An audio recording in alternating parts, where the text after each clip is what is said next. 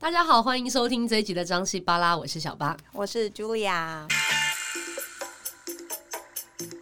今天请到我对面这一位，算是我们以前名传的校花，但是谢谢 你太客套。我我认识 Julia 大概二十年的时间，我们大一就认识到现在。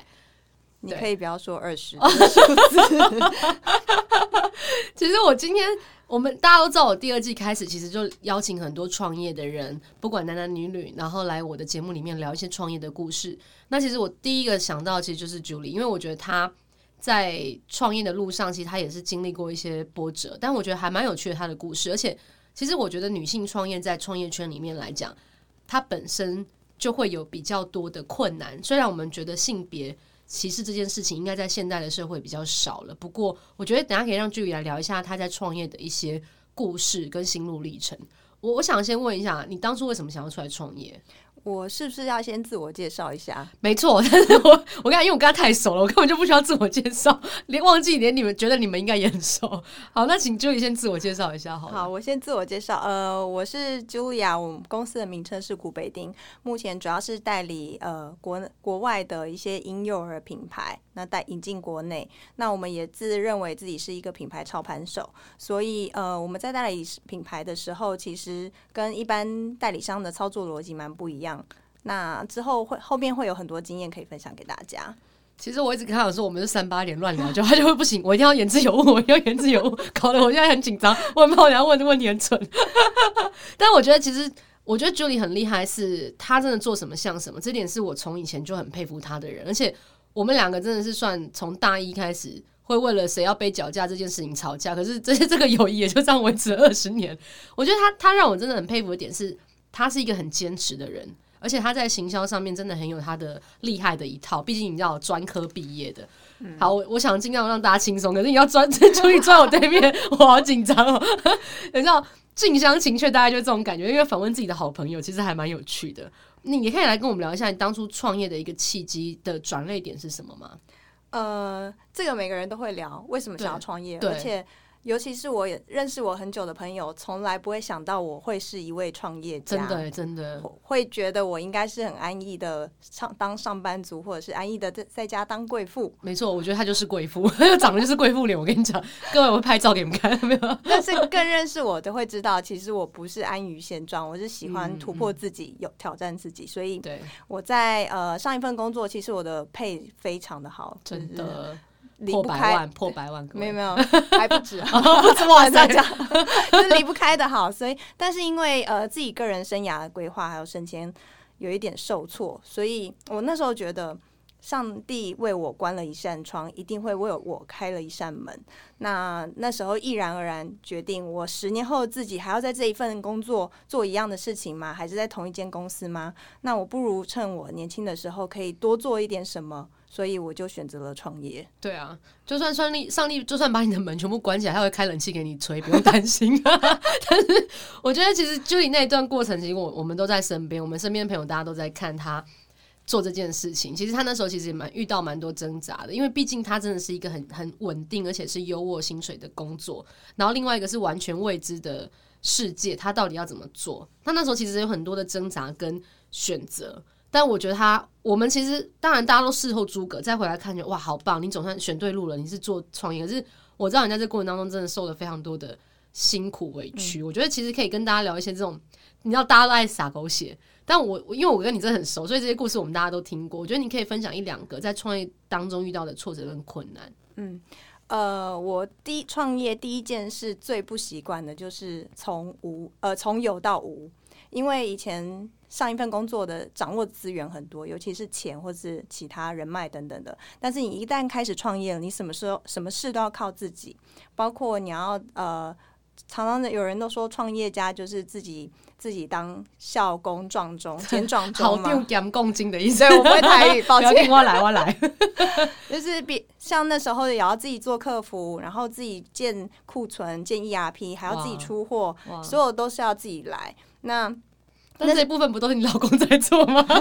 哎、欸，就是体制面的东西我们都要讨论啊。Oh, okay, 然后后来公司才有一点点规模之后，才有人力补足这件事情。但是这个是我中间学到还蛮，就是觉得自己也蛮挫折的，因为所有东西我不会都得学。是是是，没有说老板你只能会做一件事情，老板要做好多事情，而且所有的呃，你公司的同事都是在看你的决定，是你的公司代你代表你这一间公司，你。做的任何决定都会影响你之后公司的走向还有发展，以及员工如何看你。哇，其实要当老板这件事情没有这么简单，所以我奉劝任何想要创业的 创业的新兴学子们，千万要想清楚，你不是只是想要当老板而已，你背后担的责任会更大。真的，你你要想，你的工资可能是四五个家庭的支柱。嗯，你你的薪水可能是要养你的家庭，所以老板们每做一个决定都是非常重要。不，已经不是说哦，今天午餐要吃什么，吃坏了最多拉肚子而已。你今天做出一个决定，可能赔好几百万，可能就要裁三四个人。那这三四个人没有薪水，可能代表就是三四个家庭没有收入一样。所以，其实我觉得聊到现在，我们已经第第几集在讲创业这件事情，发现其实每个老板都会劝大家不要创业，因为大家都走过那个辛苦嘛，就是。不是像大家想的哦，我时间会变得很自由啊，我收入会变得很多很弹性。其实没有，因为 Julie 在我对面疯狂的摇头。那你你其实你像古北顶古北丁到现在已经大概几年的时间？今年是第四年，第四年。嗯、而且其实我觉得你蛮厉害的，是你们是一个品牌代理完之后又代理了另外一个品牌，而且陆陆续续都一直在往后做一个发展性的规划。你可以帮我们聊一下？其实我觉得很多人创业，他可能是自己。呃，去研发个东西来卖，可是你们现在做的是不一样的方式，你们去代理别人东西进来，我觉得这是完全两条路。你可以来跟大家聊一下这些故事吗？曾经有前辈给我一句话，问我说：“你擅长的擅长的部分是哪哪一个部分？”呃，我想了一下，我想了自己想了很久，我发现我擅长的部分是品牌行销，并不是在前端的产品设计上。所以我一我当初就决定我要做代理商，因为我最快可以把好的品牌带来带进来台湾，那也可以利用自己的专长把它在市场上炒热话题。嗯、对对，所以这是你，这就我们刚刚也有聊，其实我们前面几集都聊到。老板的专长是什么？老板喜欢什么？老板能做什么？其实跟自己创业会结合到很很多，对不对？就是如果你今天明明就很会行销，要你去建个 ERP，那不是要你痛痛苦死了？我的妈呀！对啊，那那其实你可以聊一下你代理两个品牌的的内容嘛？因为其实大家可能还不太了解古北鼎做的是什么。对，嗯嗯。呃，我们第一个品牌也是第一个起家的品牌是 Fasca 日本的婴幼儿家具，它最著名的就是像无印风格一样的多功能婴儿用品，呃，包括像婴儿床、成成长椅、床中床、床垫等等，都是这个品牌的。嗯、那第一个品牌呃，在带进来台湾的时候，其实给市场很大的冲击，就是没有呃，应该是说。台湾看不到一个中阶价位，但是又有多功能的商品。那我们在这个时间点就切入了这个、嗯、这条路。嗯嗯、所以呃，那时候刚站稳了一些些之后，又看到第二个品牌，它叫 Hagen，是来自新加坡的多功能奶瓶，也是相信希望啊，应该是现在正在听的听众们，假设你是妈妈的话，应该都有听过这个商这个奶瓶界的爱马仕嘛。他那天跟我讲说，我跟你讲，我们家的奶瓶叫做爱奶瓶界爱马仕。我说哦哦哦好。是要三四十万一个，是不是？但 是买名牌包的概念。对，那那它这个品牌很特别，就是嗯，我我们在刚当初在看到这个品牌的时候，其实是在一个上海的博览会看到的。那呃，因为其实台湾的奶瓶市场算是非常非常的饱和，有很多前辈跟龙头都在都在经营这一块。那如我们在看到这个品牌的时候，在想说到底要怎么操。打进台湾这个市场，因为大家奶瓶第一，你有习惯性；那第二，它竟然是方的，它不是传统我们看到圆的奶瓶，形状不一样。对，那这些很多阿妈或者是保姆，他们都是比呃，对于新事物接受度比较低的，他自然不会去使用你的商品。嗯、所以，呃，我本来是想要放弃这个品牌的，但是。我有鉴于我自己也是环保人士，我看到它另外一个功能，另外一个部分就是多功能，它可以变成水瓶，然后也可以变成储存罐、零食罐等等的。但它不只不只是奶瓶而已，它还有更多的功能。所以呃，我觉得它是就我是环保人士来讲，我觉得是很有触发发挥点的，所以才把它带进来。所以我觉得其实好玩的是你，你你基本上是锁定多功能这件事情在做你的发想，对，对不对？因为还蛮有趣，你就从头到尾。跟其实跟他个性也蛮有关的，我觉得他个人就是节省吗？对，一方面就是你知道金牛月亮金牛座，所以他很节省。他觉得我买花钱买了一个东西就要用很多次，然后用很多种那种很多变化。没有，我觉得是生活的简约，你不需要一个东，就是一件物品要买好多五样十样，合理合理，你可以把它买投资一个更好的，那它它可以比。节省你的空间，对，我觉我觉得这这件事情，尤其是现在大家房子都不是很大，啊、所以其实可以拿这件事来当做借镜。嗯、那我我想要再来跟你请教，就是你之后的规划跟想法，因为你现在基本上你两个品牌在操作，然后你的员工人也越来越多，还带员工去谷关玩嘛。我跟你讲，他们公司福利不错，听说最近有在真人，我还会在下面放链接。好，谢谢。就是大家，我发现其实好玩的是，我们这一辈的人，其实三十岁、四十岁的人，基本上都会有一个创业梦。那真的也有很多人投入之后失败，再回到一个职场，但是有很多人就投入之后成功了，他就继续做下去。那你觉得你未来想要让国北町发展发展到什么样的一个呃，就是你未来的蓝图是什么？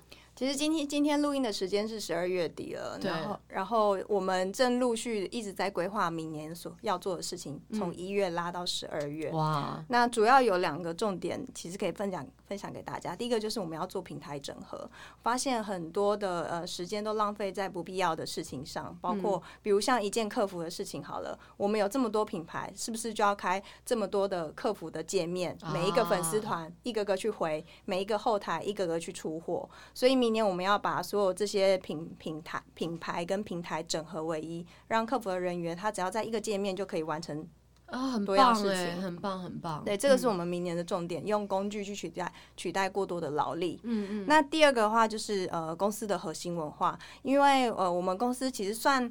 算蛮算年轻啦，四现四四岁，明年会走到第五岁，所以呃有一些核心的文化在初期没有时那么多时间去去建立。对。那我希望说，我我们公司现在逐渐从零，已经从已经跳脱从零到一，现在是要从一到一百，我们必须要把自己的步伐扎。地基扎的更对，扎的更紧。那核心文化就是一个很公司重要的价值。对，你要怎么让公司呃让员工更相信你？那他们愿意为你打拼，而且是跟你一起打打拼，不是你带着他们。他们就多给他们一点钱呢？现实吗？没有没有，我觉得我觉得 vision 会很重要。嗯，vision 比你你用钱去砸。有时候做事情真的是一个成就感啊。对对，那我也希望呃员工可以看到我想要。带大带带大家前进的那一份心，是是是，嗯，所以有了各位员工，身为他的好姐妹，她真的很努力。你知道，你们的一句话都会让她 影响到她很久的心情。这一集大家一定要听，我跟你讲，我一定要叫她放给大家听。就是她其实真的，我觉得没有一个人是天生出来当老板的。我们大家都有一些工作上的经验，我们只是在学习我们以前的老板怎么带人，然后我们自己出就是发展出自己的一套。就包括我自己也是，我们到这个年纪的人，基本上三十几奔四。在每个职场上都有一定自己的小位置，所以我们下面可能就开始要带人，或是包括出来创业要带很多员工。我觉得我们其实都在学习，所以各位员工们或者各位部署们，其实也可以给老板多一点点的体谅，尤其是在创业的老板们，他们真的有很多的压力是大家看不到的。嗯，对啊，我觉得与其说体谅，因为员工跟呃老板的角度毕竟站的不一样，我也曾碰到呃。有一个同事，他一下礼拜二说提离职，那礼拜五就说要走了。他刚刚敲桌子，我各位没听到吗？他那气到敲桌子。我也我也碰过有的同事，嗯，就是好，这个不要讲，我好想听，好想听哦。就是有有一些同事离职太快了，我我没没办法没有办法，对我们没有办法反应。那呃，我有事后再去检讨，说到底发生什么事，因为。你知道小公司一个人流动，一个人离职的话，是会对公司造成很大的伤害。而且其他的同事也会看，那种会是一种寒蝉效应的感觉，就是大家会影响到心情。对，而且我们呃小公司的职位就是一个萝卜一个坑，坑不是每个人都可以做其他人的工作的。对，所以人才流失这这点是很痛。那明年为什么我在讲公司的核心会？文化就是因为我必须要把稳定军心，让大家觉得我是有向心力，我不会轻易离开这间公司的，绑死他们，就是让他绑在椅子上工作，铁链拿出来。对，我与其要对事事实证明，就就是我与其要担心你要离职，不如我把环境打造的更好。是是是，我希望可以让呃工作跟家里的界限越来越模模糊。这件事会变得很可怕，各位。没有，但是我我我必须要讲，他们办公真的很漂亮，而且他们哎、欸，你搬第二次还是第三次家？第二次，第二次家嘛，嗯，越搬越漂亮，各位，他们办公室环境真的不错，就是可以看到我仁爱哎敦化南路的风景，号称台北曼哈顿，对，台北曼哈顿。如果你从美国回来，想要找一份曼哈顿的感觉的工作，他们公司还蛮适合。可以哦，晚上就五点以后来报到，就有有趣的。啊，你对不起，你刚刚一直在讲企业文化，我一直打断你。其实我也。我觉得企业文化这件事情其实是需要很长时间建立的，并不是说哦，我今天要我要建立这个文化，文化马上可以出来。因为文化本来就是一个很长时间，而且是要以身作则，或是整个企业的那种风气，整个办公室的那种啊、呃，大家的相处，或是各种，其实都是可以文化，等于都是文化的一环。那你想要带给大家的所谓的文化，你有没有几个，比如说条例，说诚信啊、原则啊什么之类，有没有什么想跟大家分享？有，我们主要两个核心价值，就是一个就是透明。呃，透明其实说白了就是不要做小圈，不要搞小圈圈，然后不要 gossip。我们做好自己该做的事情，所有的讯息都透明化，从上到下，从左到右，水平整合垂直都是透明化的，这是第一个。那第二个就是因为我们是多功能的代理商。我们品牌都是环保出发点，所以呃，我也会要求我们办公室的所有同事都是要自己自备餐具跟容器。Oh, uh, uh, uh. 我们不使用一次性的耗材，耗材，uh, uh, uh. 包括塑胶袋、那个那个竹竹筷子等等这些。用的话怎么办？吸管罚钱啊！捐海龟基金啊！我捐给海龟还不错。对啊，OK，还蛮有趣的。所以其实我觉得每个老板在做他们一些创业的时候，都有自己的想法跟梦想。你觉得你当初踏进创业这件事情的想法，跟你现在在做的事情是一致的吗？呃，其实当初创业还没有想这么多，欸，哎，我以为。当老板就是时间爽爽过，想做什么就做什么，要做健身就去健身，去吃饭就去吃。No，对，想干嘛就干嘛，想想想放假就放假，但其实不是，你的时间都是二十四小时卖卖给公司的。所以真的创业不像大家想的那么的美好。当然，大家看到很光鲜亮丽那一份，老板可能就是我出去有有名车啊，或是什么的，但是。这些东西其实背后的累积是大家看不到的。那如果以你来讲，你有没有什么就是给大家一句建议，或是一句你想要跟大家分享的话？嗯，给想要创业的人也好，或是现在正在梦想跟现实中挣扎的人也好，因为像你自己，就真的是在现实跟梦想中曾经挣扎过。你有没有想要什么跟大家分享的呢？呃，我在创业第二年跟第三年的时候最痛苦，因为事情。发生了太多，业务量增加。那那时候有一个朋友给了我一句话，我觉得非常的受用。那朋友不会是我吧？不是，哦，不是。他给我四个字，非常简单，就叫莫忘初衷。哇，哎，好像是我讲的话，哎，不是你，硬要抽自己。真的，不要不要忘记你当初为什么想要创业，为什么想要做这件事情。我 even 把这这句话放在我的手上。哦，对，你知道他人生第一次刺青，刺的字就是莫忘初衷，我吓死，我不会痛吗？但我觉得他真的让我很佩服的一一件事，就是他真的很努力在维持他当初做这件事情的想法跟步调，而且真的他的个性就是那种做不好会偷哭的人，他也不会哭让大家知道，但是他是就是我觉得他他，我觉得 Julie 让我觉得是蛮厉害的一点，他不太会有很多情绪上的起伏，但其实他情绪起伏都在内心里面波涛汹涌，但但是我觉得创业家有时候真的是需要这种特质。如果我这种人来做创业家，我可能就会 keep up，就是你又给我离职，你又这边给我讲讲有一些有的没的。但是其实我觉得他，我跟你说，老板不能把你的情绪是不是展现在公司里？哦，我当不了老板，所以我现在就好好当个员工。真的，我觉得这有时候也是大家需要去了解，就是老板不是真的到办公室去骂人就可以了，老板反而是要把自己放得更低。有有时候就是这种仆人式领导的概念，你知道吗？你不是去。带领这个团队，是这个团队跟着你一起前进，这才是重点。我我觉得这次很多人在创业的时候，可能也是需要去思考的，并不是当然做美梦或是逐梦踏实这件事情，大家都会说。可在这个过程当中，你要怎么让这个梦真的可以成真，才是重点。对，好，Julie，最后一句话有没有要跟大家说什么？有没有怎么折扣码优惠码之类的？差点忘记问这件事情了。呃，如我们没有折扣码，但是我想要做一个比较新的事情，就是呃，假设你有听到我这一集的 podcast 的话，欢迎截图 screenshot 到我们任何的一个粉丝团。那我们粉丝团有三个 Hagen。Frasca 跟 One Day 这三个的任何粉丝团截图下来，我们就会有专属的折扣。哇，哎，你好酷哦！这样才证明一定有听过，你知道吗？对啊，我们要玩互动，好不好？好哟，我也不会很失望。如果大家真的有听到，然后你们对这三个品呃，对这两个品牌的东西也有兴趣，刚好有朋友生孩子要送礼，或者自己的小孩要用，可以试试看截图我们的那个张西巴拉的 logo，然后包括这一集的节目内容，然后寄到他的那个粉丝专业里面去。当然也麻烦帮我们按个赞五颗星，而且我跟你讲，Julie 给我做了一堆小抄，我跟他聊天，他结果都没有在上面，对，因为我根本就乱。我跟你讲，我给他们的题目跟实际上问的都不一样，因为我最喜欢来一些，我觉得这样才自然，而且这样聊才可以真的有真心的感觉。可是我准备很多故事都没有讲啊，那你来聊一下好了啦，给你给你一分钟怎么样？那你想要跟我们分享什么故事？好，我刚刚想到，嗯，其实创业大家都觉得时间变很多，因为你公司公司是自己的。我分享一下我。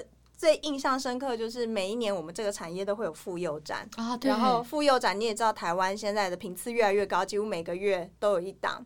那大家都想赚钱，对，尤其是大档的连假，嗯嗯，双十节，然后呃清明节这两个大档，这边连假日对连三连五这种我们都不能休。那我我我那时候刚开始就是要自己，也是现在现在也是都是要自己去站战场。那我我我女儿就是会问我说：“为什么你你工作你你放假还要工作？嗯，你不是老板吗？嗯，为什么你也还要去上班？你，嗯，那我要怎么办？我一个人，嗯，爸爸妈妈都要去。嗯嗯，我那哦，因为她跟她老公一起创业，对，所以这也是另外一件事情哎。对，嗯，那我那时候内心就很愧疚，就嗯，对，为什么？那小孩一直带去战场上 就好了，站两天就知道。我没有，他就挨个给我们干，我没有带去哦。后来嘞，后来我女儿在桌底桌底下自己一。抱头痛哭，他觉得他觉得我们没有没有关心到他，oh, 然后他一个人也不知道该怎么办，嗯、然后人又太多，他不知道该对，然后他就躲到桌底下自己痛哭，我看了很心痛，好可怜哦，对，看起来很心疼。所以，哎，给你就跟王英讲说，悲情牌没有用，替他两脚继续站那你的故事就是因为没办法休假，然后小朋友会这样子觉得爸妈的关爱不够，对对。后来我觉得时间很宝贵，所以。赶紧再多加一些人力，让别人去站就好，老板娘自己来站干嘛？我们要做更其他更更重要的事情。是是是是，所以其实我觉得，真的在创业的过程当中，当下的痛苦都会变成后面好笑的故事。嗯、有时候是这样，因为你当下，我跟你讲，因为我展场我也自己去站过，那真的站八个小时下来，腿会很酸，而且脚跟会很痛。可是我跟你说，站站。呃，站展场是最好玩的，因为你可以直接互动，直接接触你的消费者，是是是，他们真的有在看你平常的 po 文，你做的 campaign，做的任何一个优惠活动、大到任何一件事情，很有成就感，对不对？很有成就感，真的真的。我觉得有时候创业好玩的地方，因为像你们都是卖产品。你们如果直接跟消费者互动到别人对你们产品有很很多肯定的时候，我觉得那个成就感就会真的让你再回到你当初的初衷，为什么要做这件事情？我觉得真的非常的棒。今天很感谢 Julie 参加我们张西巴拉的录音，我们下周见，拜拜，拜拜。